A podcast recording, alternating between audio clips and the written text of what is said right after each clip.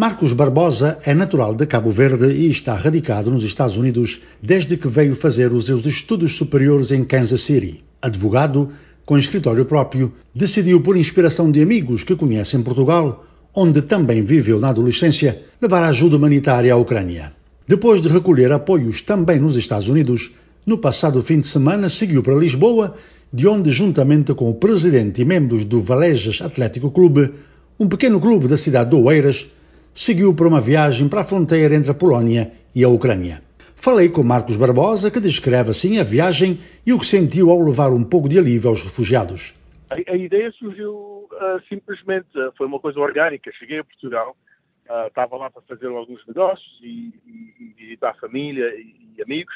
Quando me foram então compartilhada a ideia, um grupo chamado Valejas Athletic Club, lá perto de Lisboa, que, que, por acaso as cores do, do clube são as mesmas da, da, bandeira da Ucrânia, já tinham, desde que a guerra começou, já tinham feito uma viagem até a Ucrânia, até a, a, a fronteira entre, entre, Polónia e Ucrânia, tinham trazido medicamentos, uh, uh, comida e roupas, e, e, de retorno a Portugal tinham levado cerca de 39 refugiados já uh, com famílias em Portugal à espera uh, desses, desses, indivíduos uh, refugiados para os acolherem.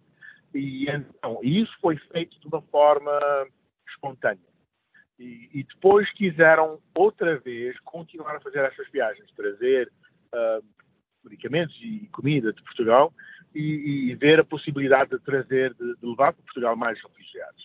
Uh, então cheguei lá, falaram comigo, simplesmente a compartilhar o que estavam a fazer e eu uh, senti imediatamente uh, uma obrigação, quer dizer, um prazer em, em, em compartilhar e, e, participar numa coisa tão uh, única e tão necessária como, como essa.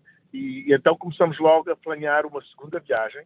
Já, já, já o clube tinha uma quantidade de donativos e, infelizmente, logisticamente foi mais difícil planear trazer mais refugiados para Portugal desta, desta vez, mas mesmo assim decidimos fazer esta, esta viagem, que não deixa de ser longa, mas, uh, mas traz-nos uma certa satisfação, sabendo que estamos a fazer o que podemos para ajudar o povo ucraniano que está a passar um, momento bem difícil. Brevemente, como foi essa viagem? Quantas horas, que tificuldades, que obstáculos tiveram a ultrapassar, como foram recebidos?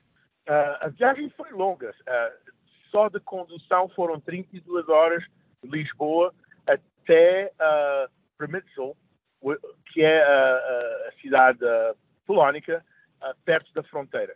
E depois disso tivemos que ainda conduzir mais uns, uns 20 ou 30 minutos para chegar a Medica, uh, que é mesmo lá na fronteira com a Ucrânia.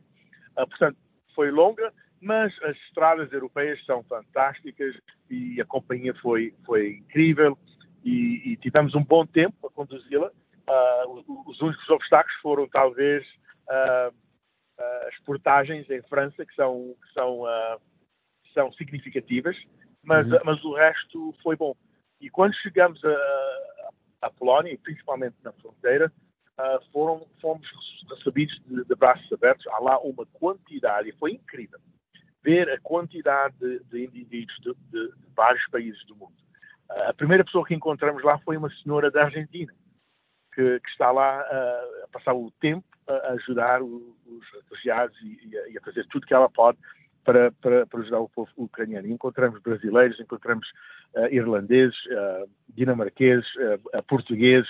Portanto, é, é, é, é um, o mundo está junto em, em, ajudar o povo ucraniano. Portanto, foi, foi uma, uma, uma recepção uh, excepcional. Filipe Évora, presidente do Valejas Atlético Clube, fez a sua segunda viagem. Na primeira, levou para Portugal 49 refugiados de volta. Agora, para a Ucrânia, levou muita ajuda aos que estão na fronteira e prepara uma terceira viagem. As pessoas têm sido inexcedíveis com os donativos. Temos já pensado uma terceira uh, missão, desta vez com, eventualmente no próximo fim de semana, desta vez com um autocarro e a tentar ter uh, informações eh, pessoais de cada pessoa eh, que podemos levar, temos a ideia de levar ainda mais 45 eh, refugiados para, para Portugal.